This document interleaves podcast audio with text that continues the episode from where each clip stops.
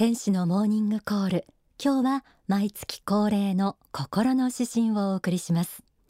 月刊幸福の科学の関東に掲載されている大川隆法総裁書き下ろしの詩編今月のタイトルは国際人としての目覚めです。では早速朗読します。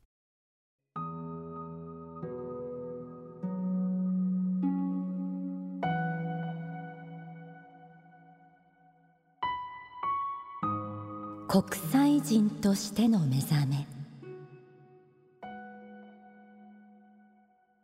人間の大きさとはその人の世界観の大きさでもある。小さな世界の中だけで生きているとどうしてもわからないこともある。つまり認識の限界がその人の愛の限界ともなるのだ。人間にとって一番寂しいことは人から関心を持たれなくなることだ。愛し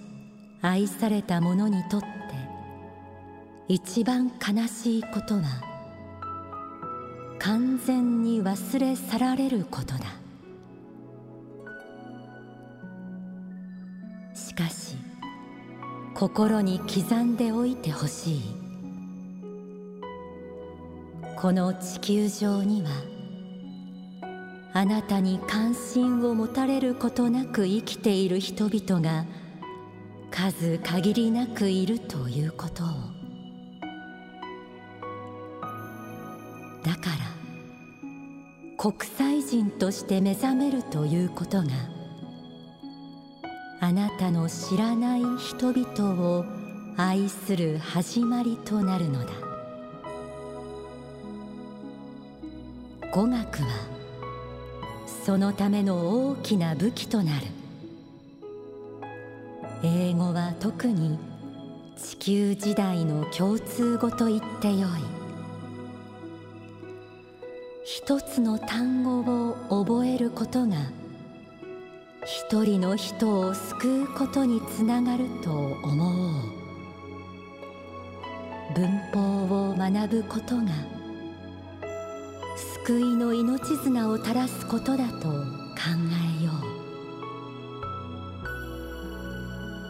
う。国際人としての目覚めこそ新時代の悟りでもあるのだ。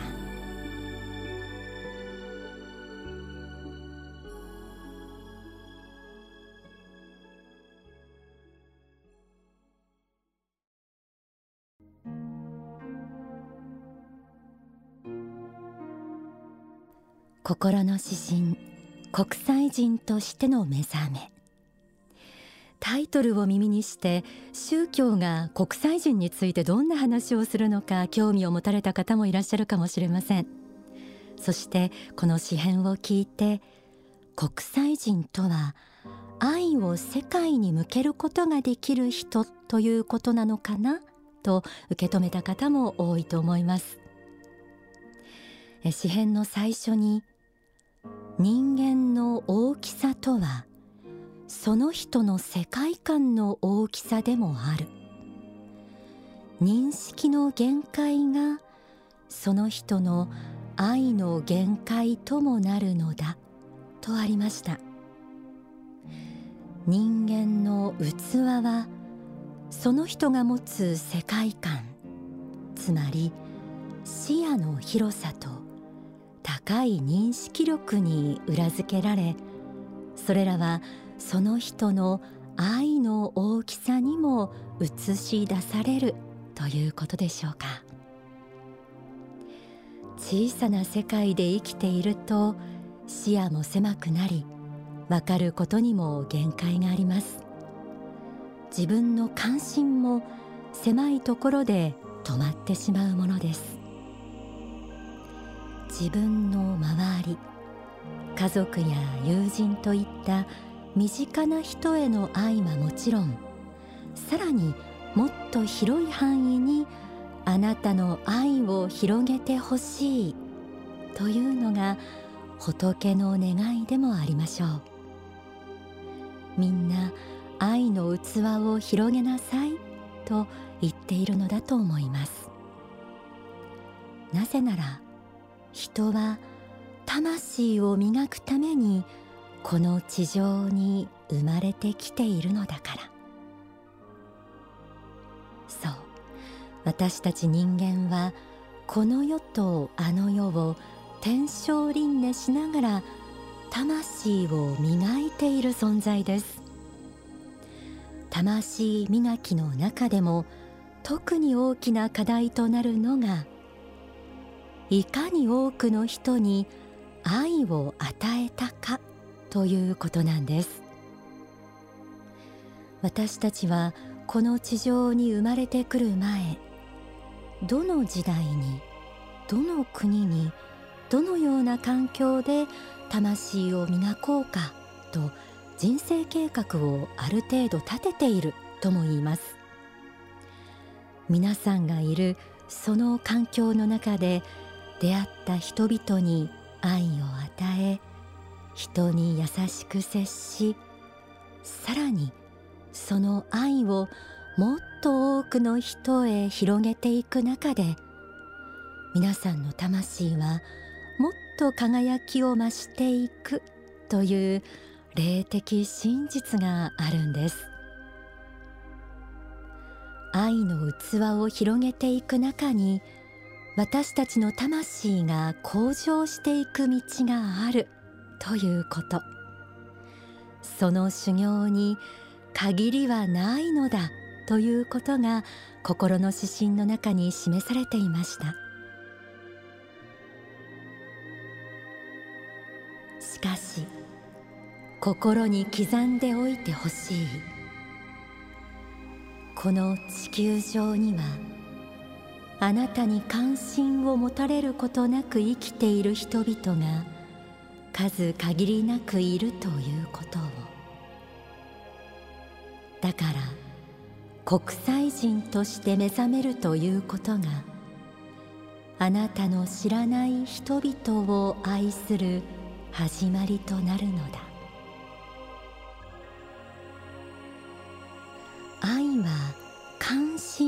という言葉に言い換えられることもできますが世界のどこかで今も紛争や貧困に苦しむ人がいるということに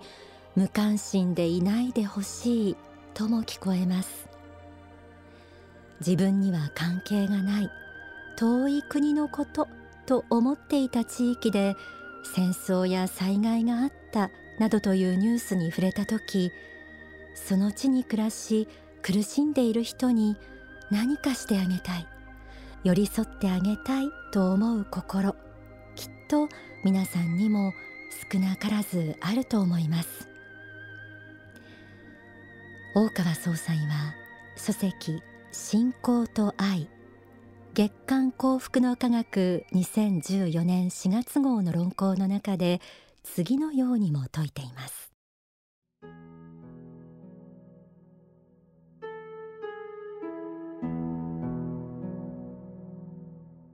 一人一人の日本人が単に優れた人となるだけでなく真に目覚めた人。すなわち他の人々への愛に生きられる人間となってそしてユートピアを作ってゆかねばならないのです。知識を愛し経験を愛しまた外国語を愛し外国人を愛しそれぞれの国の歴史を愛してください。それがとても大事なことです。これが我々が本当の意味で地球市民グローバルシチズンになるための最初のステップだからです。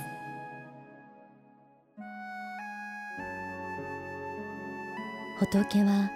私たち人間がこの地上で魂の向上を目指しながら生きることを見守りながら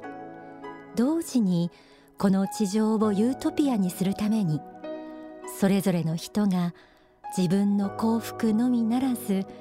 他の人々の幸福のために生きることを願っています。自分自身から周りの人々へそして地域国家世界へと視野を広げ自分にできることは何かを考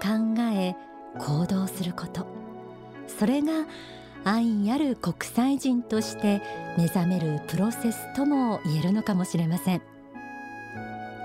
心の指針では世界の人に対する愛をより具体的に発揮するための武器となるのが語学の力であると説かれていました。受験のためビジネスのためという個人的な視点を超えて世界の人に愛を与えるため世界の人を幸福に導くためというより大きな愛あふれる視野を持って語学に向き合うと勉強の姿勢も変わってくるかもしれません。心の指針はこのように締めくくられていました国際人としての目覚めこそ新時代の悟りでもあるのだ世界に関心という名の愛の眼差しを向け一段高い認識を持って愛の器を広げることそれがグローバル時代と言われる現代ならではの悟りへの道でもあるようです。日本は世界の中でも治安もいいし政治も安定していて経済も豊かで教育や福祉環境にも恵まれている方です。この恵まれた国に生きる私たちが愛の思いと行動によって国際人となって大きな使命を果たすことを天上界だけでなく世界の人たちも待っているように感じます。ではここで大川隆法総裁の説法をお聞きください。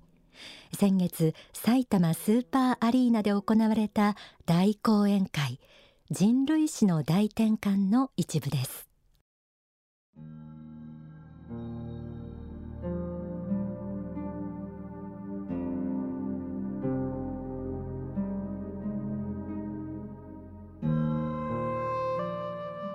日本の皆様方は他の国にいらっしゃる方よりもはるかに大きな責任があるということを分かっていただきたいと思います。世界第3位の GDP を誇る国ではありますけれどもまだ世界のリーダーとして十分な資格を持っているかどうか使命を果たしているかどうか疑わしい面が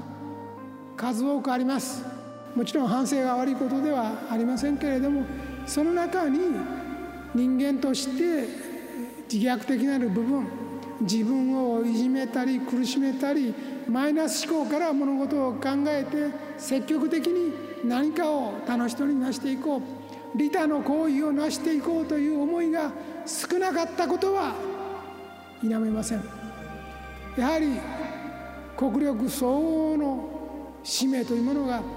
あるのではないかと思います。この日本の国がこれから先に未来が続くような選択をせねばならないということ。そしてその行動が他の国々にとっても手本となるような生き方ができるということ彼らの導きの一部になれるということそれが今日本に課せられた使命なのではないかというふうに思っています。まあ、そういう意味で日本人全体としての認識力を上げなければいけないと思うし国際社会に対する認識力も上げなければいけないと私は思っています。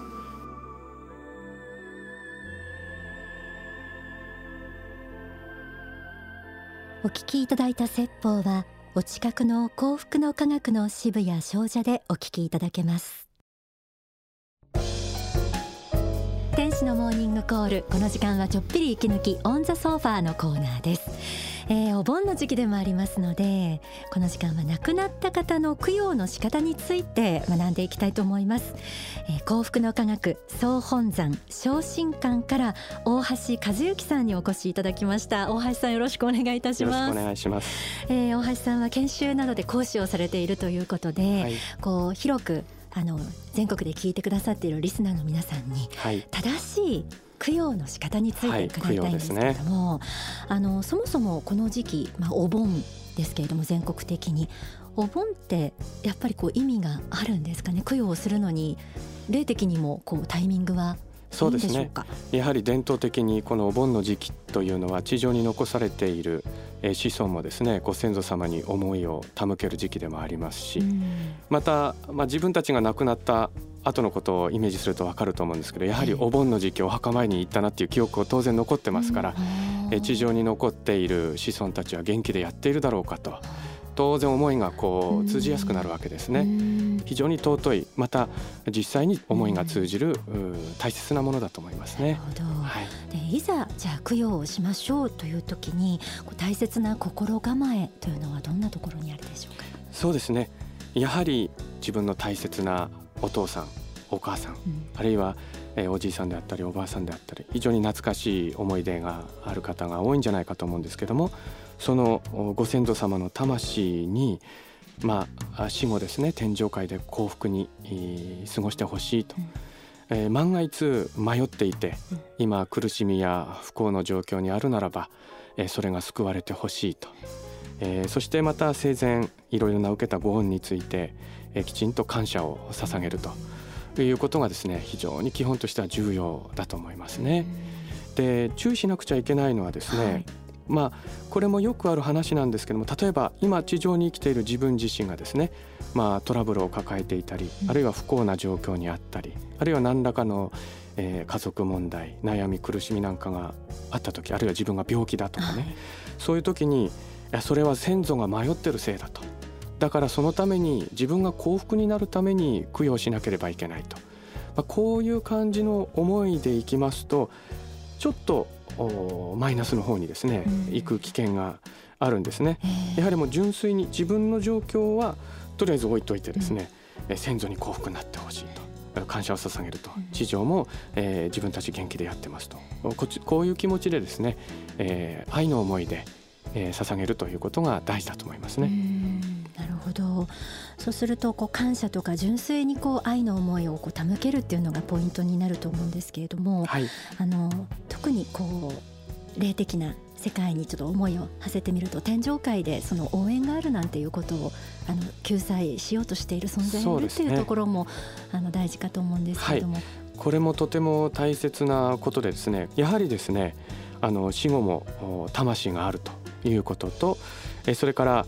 仏がですねそういう魂を幸福に導いてくださる救いの手を差し伸べてくださるということに対する、まあ、信仰心とそれからそういったことをしてくださっている仏の慈悲に対する感謝の思いっていうのがまず大事ですね。それからその仏のもとで、えそういう人助けの仕事をあの世でもしているこの菩薩天使、まあ、こういう存在がいると思うんですがこういう実際に魂に救済をしているこういう存在に対する感謝の思いっていうこともですね非常に大切だと思います。はい、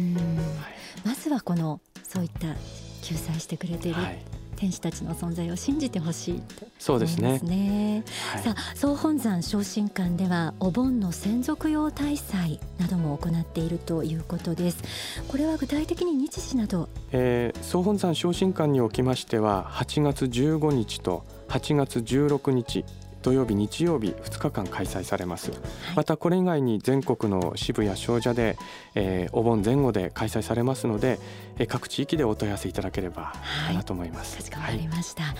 えー、お盆の時期に正しい供養の仕方覚えておいてほしいという思いを込めてオンザソーファーはえー、総本山昇進館大橋講師にお話を伺いました。ありがとうございました。ありがとうございました